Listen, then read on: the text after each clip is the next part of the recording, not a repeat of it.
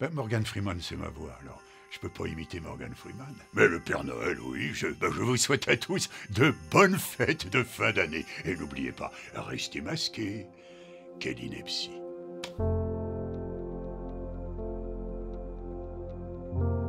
Ben, D'abord, je dis bonjour.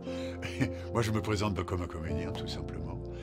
Ça fait euh, bientôt 60 ans que je... Oui, puisque je... Oui, ça fait 60 ans que je suis comédien. J'ai commencé par euh, du théâtre amateur, j'avais 16 ans. Puis à 17 ans et demi, je suis rentré à l'École nationale de théâtre de Strasbourg, une école toute, euh, toute nouvelle.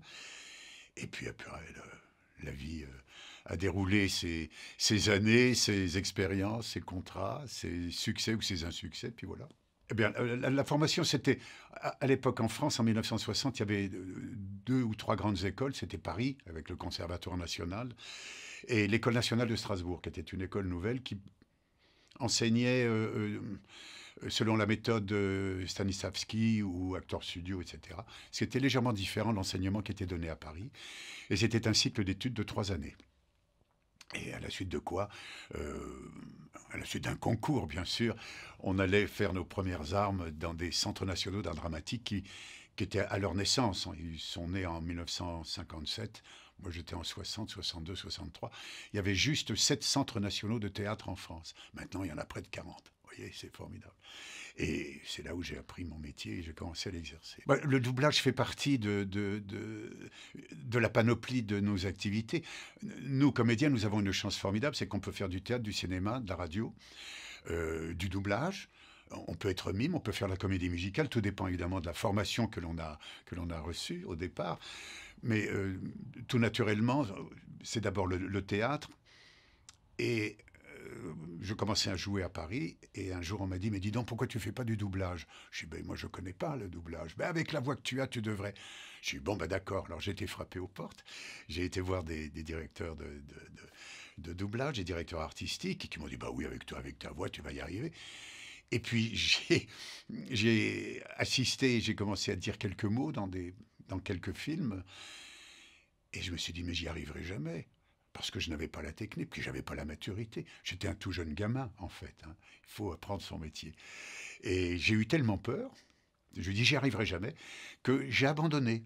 Et c'est seulement dans les années 72-73, euh, donc dix ans après, en gros, qu'à la suite de post-synchronisation de télé, on tournait beaucoup à, à l'époque pour la télévision française et on tournait en extérieur. Donc il y avait toujours des bruits, etc., etc.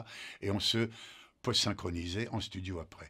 Et là, des, directeurs artistiques me disaient, mais attends, mais tu vois, tu, te boules très bien, tu, as connu la technique, tu la, ressens. Puis je me dis, tiens, ben, je vais y aller. Et puis, puis voilà, j'ai commencé comme ça. Parce qu'en fait, j'avais pris, j'avais pris l'assurance dans le métier, tout simplement. C'est une technique. Et il faut la, faut la digérer. Voilà. Puis après, se sentir libre.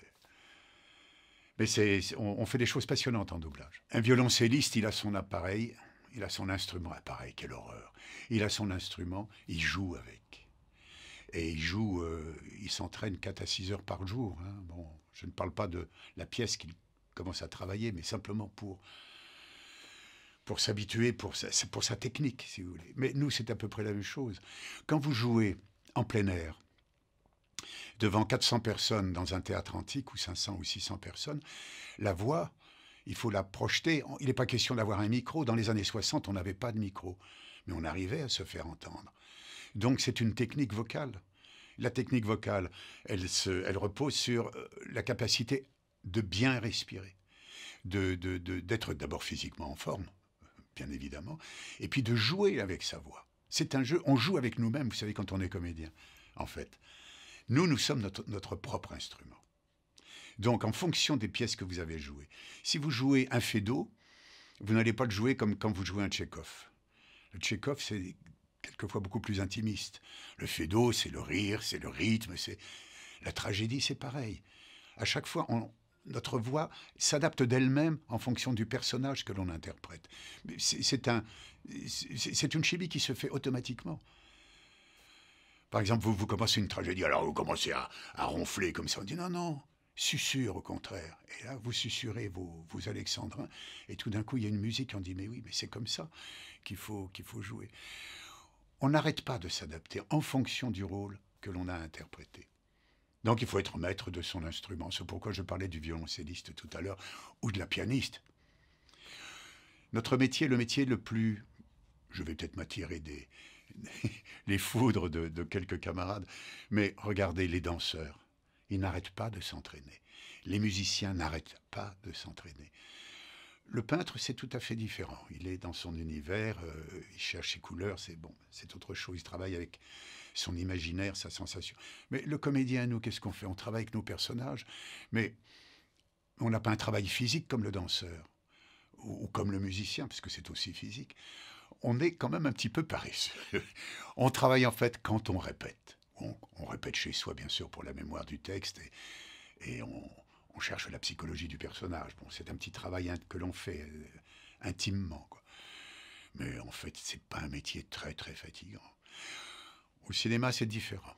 C'est une autre technique. J'avais commencé par, euh, par des, tout petits rôles. Je me souviens d'un tout petit rôle avec, euh, sous la direction de Vittorio De Sica, ce grand réalisateur italien, mais j'étais tout tremblant, j'avais deux mots à dire, mais j'étais tout jeune, c'était drôle.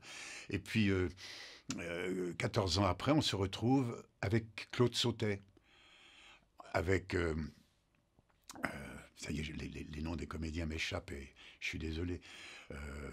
ils sont malheureusement tous décédés maintenant. Enfin, vous vous retrouvez avec des, des, très grands du cinéma. Vous, vous êtes, c'était la première fois que j'avais un rôle très important puisque j'étais là du début à la fin du film. Et, vous êtes obligé de vous plier à la discipline du cinéma et au jeu, au jeu à la caméra qui n'est pas du tout le même jeu que celui que vous avez au théâtre. Puisque la caméra vient vous filmer, vous prend, et la, moindre réaction que vous pouvez avoir, tout, tout devient gigantesque. Au théâtre, vous faites des grands gestes, vous faites, euh, vous vous exprimez corporellement. Le cinéma, c'est plus intérieur, donc votre jeu n'est pas du tout le même. Et mon premier très très grand souvenir, euh, c'est avec Claude Sautet dans Mado. Vous savez, ce sont des petits moments que, l'on prend par-ci par-là et on ne peut pas tout rejeter. Même, euh, même dans un insuccès, on a, eu, on a eu des soirées formidables. Même ça marche pas, il y avait personne dans la salle. Mais nous, comédiens, en jouant sur le plateau, puisqu'on était obligé d'assumer, il y avait trois, quatre personnes, pas plus. On arrivait quand même à prendre du plaisir. Mais un, grand bonheur que j'ai eu, c'est avec euh, Peter Ustinov, qui montait lui-même une de ses pièces en France, donc à Lyon, au Théâtre des Célestins. C'était en, 68. Et spectacle que nous avons repris après euh, à Paris au Théâtre des Ambassadeurs, qui était une pièce magnifique. Et être dirigé par Peter Ustinov avec sa faconde, avec sa sensibilité, sa gentillesse, c'était un être d'une grande gentillesse et d'un amour pour, pour les hommes magnifiques et pour les comédiens aussi. Ça, c'était un, très très grand souvenir, un grand bonheur de théâtre. Mais j'en ai eu d'autres, euh, avec Michel Leb. Là, c'est autre chose. C'était un, camarade de, de, jeu sur le plateau euh, auprès duquel j'ai appris beaucoup de choses. Et, un, monsieur qui m'a laissé, dans, le rôle que j'avais avec lui, auprès de lui, qui m'a laissé euh, la possibilité d'improviser un peu. Et c'est très rare d'avoir ce genre de, relation. Avec les stars, j'entends, avec Autrement, j'ai plein, plein de, souvenirs. Mais je pense à, mes camarades, surtout en ce moment, avec ce qui se passe, les, jeunes qui démarrent et, qui n'ont rien parce que parce qu'ils ne peuvent pas s'exprimer, parce qu'il n'y a pas de théâtre qui tourne, parce que voilà, ça c'est la catastrophe. Je, n'ai jamais eu vraiment de, gros problèmes de, ce genre. Mais même un insuccès, vous savez, quand vous, faites un, bid, comme on dit, un bid, ben, ça nous oblige à réfléchir pourquoi. Pourquoi Le texte n'était pas bon, euh, la mise en scène n'était pas bonne, vous-même, vous, n'étiez pas bon. Vous savez, c'est une mayonnaise, il faut qu'elle soit prise, qu'elle soit belle. Je prends un exemple, vous êtes appelé pour jouer un personnage dans une série. Bon. La série, ça fait six ans qu'elle existe, qu'elle tourne. Donc entre les, personnages principaux de cette série, il y a une connivence depuis, établie depuis six ans. Voilà. Vous, vous arrivez, vous arrivez dans un univers tout à fait différent. Et puis, euh, vous avez un réalisateur qui. Vous recevez le texte, vous dites oui, bon, les, quelques scènes qu'il a à tourner, oui, le personnage est intéressant, etc., etc. Puis on voit le metteur en scène, la première chose qu'il vous dit, il dit le texte n'est pas très bon. Hein.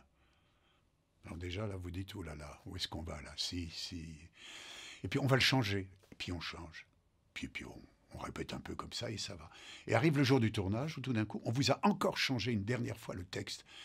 Et la scène que vous avez à jouer, ou les scènes, n'ont plus aucun intérêt. Vous dites, mais qu'est-ce que je fais là? En fait, c'est ça. Qu'est-ce que je fais là?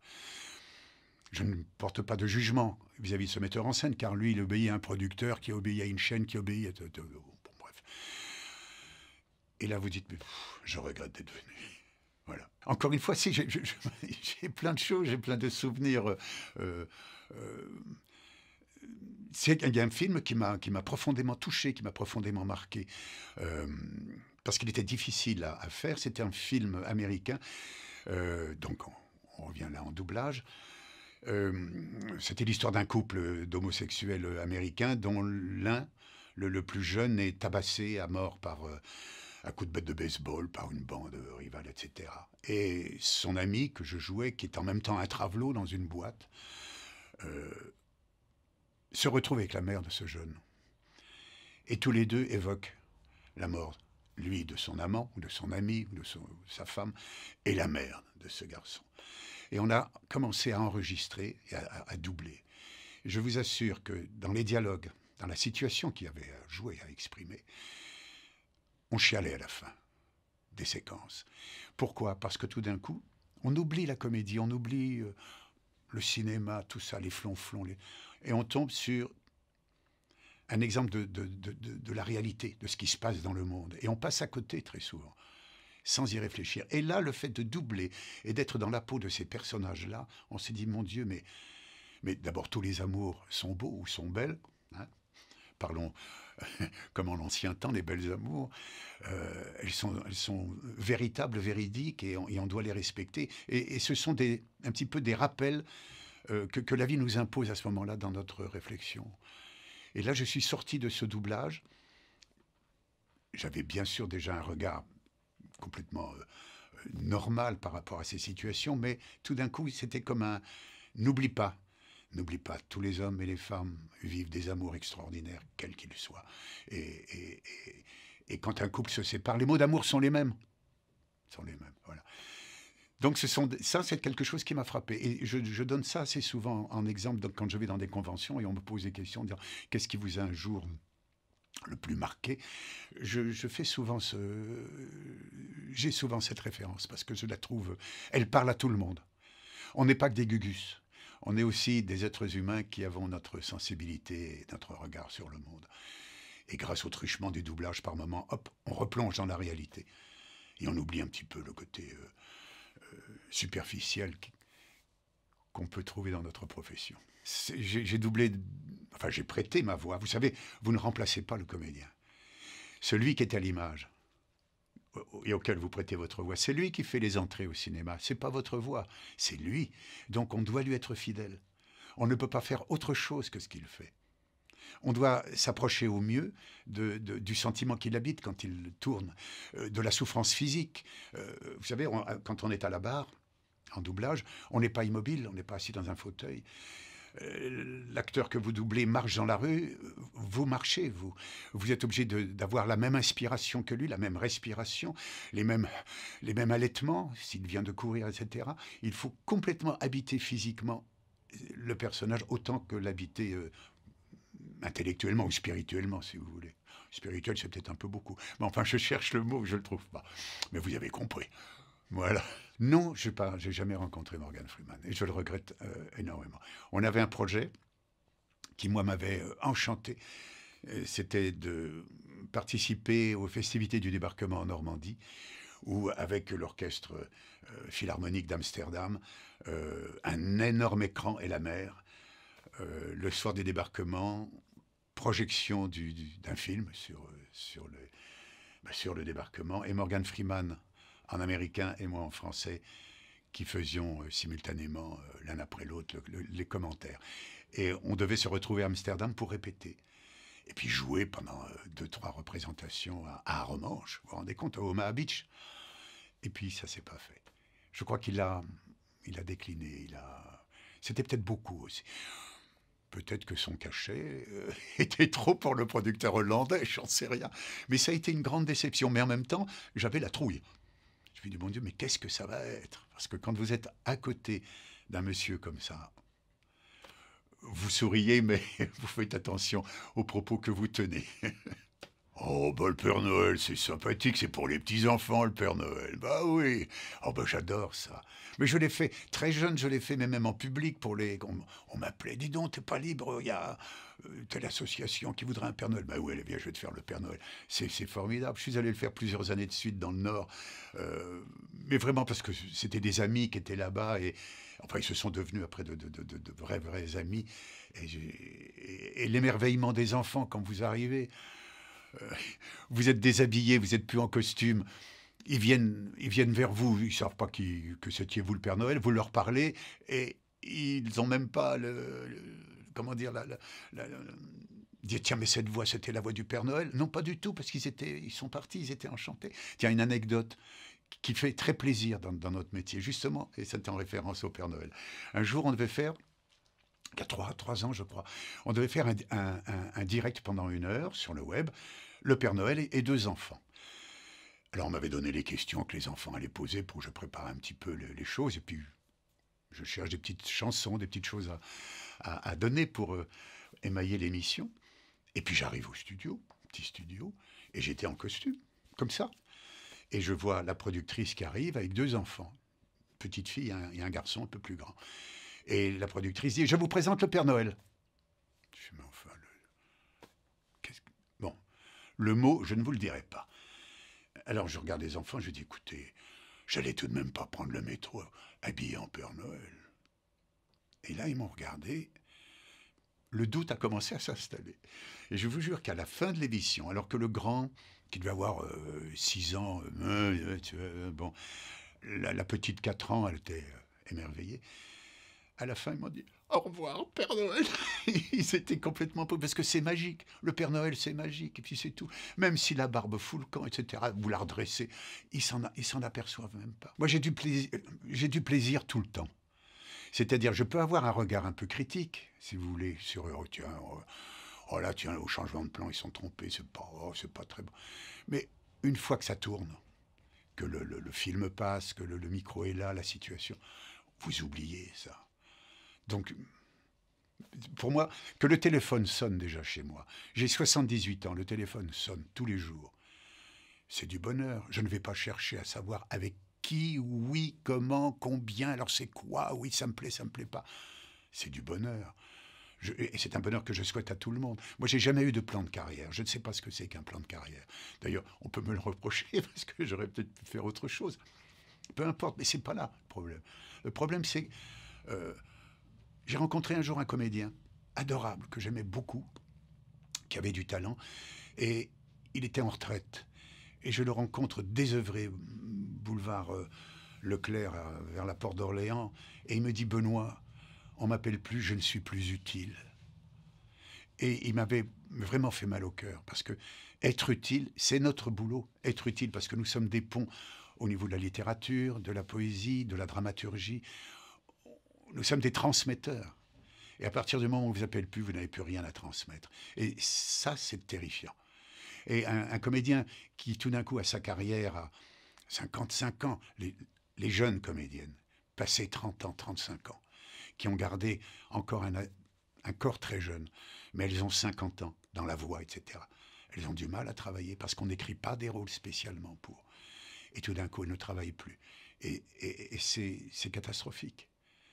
C'est un métier euh, très dur. Alors, on voit toujours ceux qui réussissent, etc. Bon, moi, là, là je, suis, euh, je suis content, et je vous le dis, parce que je ne vais pas vous faire part de mes soucis euh, du, dans le boulot. c'est du bonheur. C'est du bonheur de travailler. Voilà. Petite chose, grande chose. Si on n'y a plus de passion, alors faites un autre métier.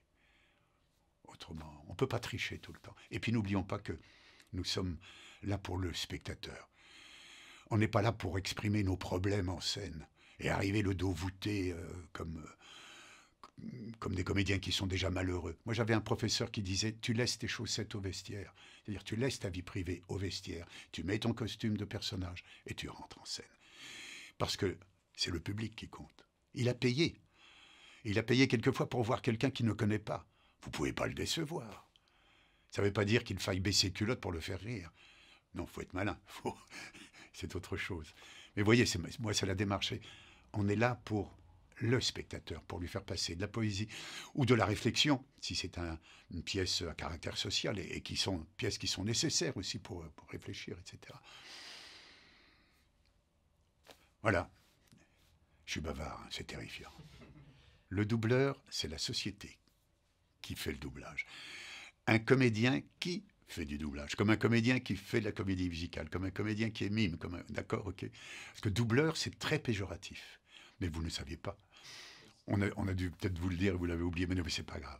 Non, non, c'est un comédien qui fait du doublage, qui prête sa voix. Enfin, il la prête pas parce qu'elle est payée quand même. Faut pas exagérer. voilà. Euh, mais non, je, je, leur trouve tous quelque chose d'intéressant, ces personnages. Si vous ne trouvez pas quelque chose d'intéressant dans le personnage que vous avez à doubler, le doublez pas, vous allez être mauvais. Ou, vous allez le rendre mauvais en version française.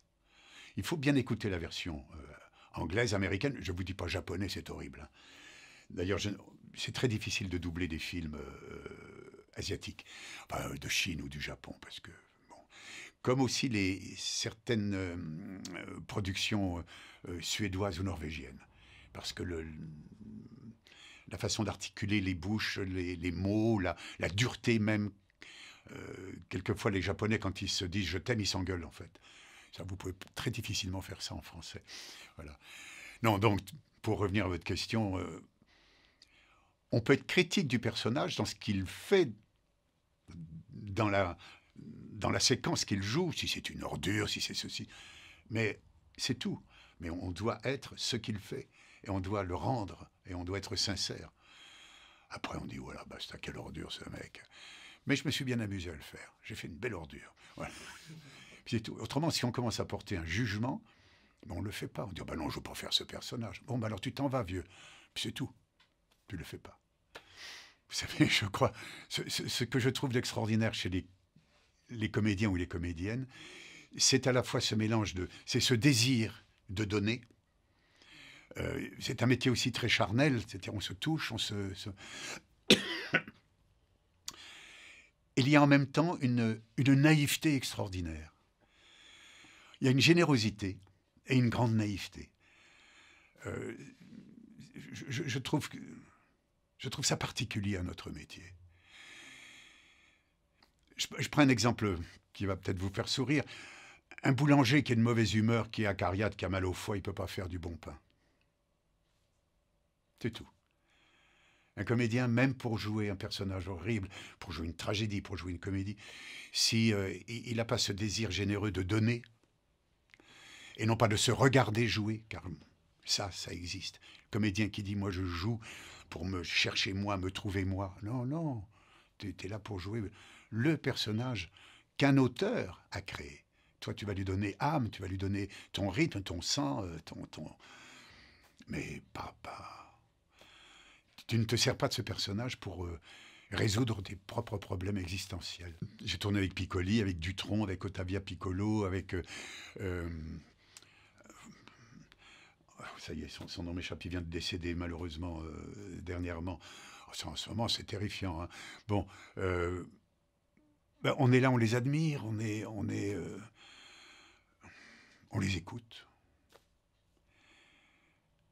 Non, là, je ne je, peux pas vous dire c'est un tel que je préfère.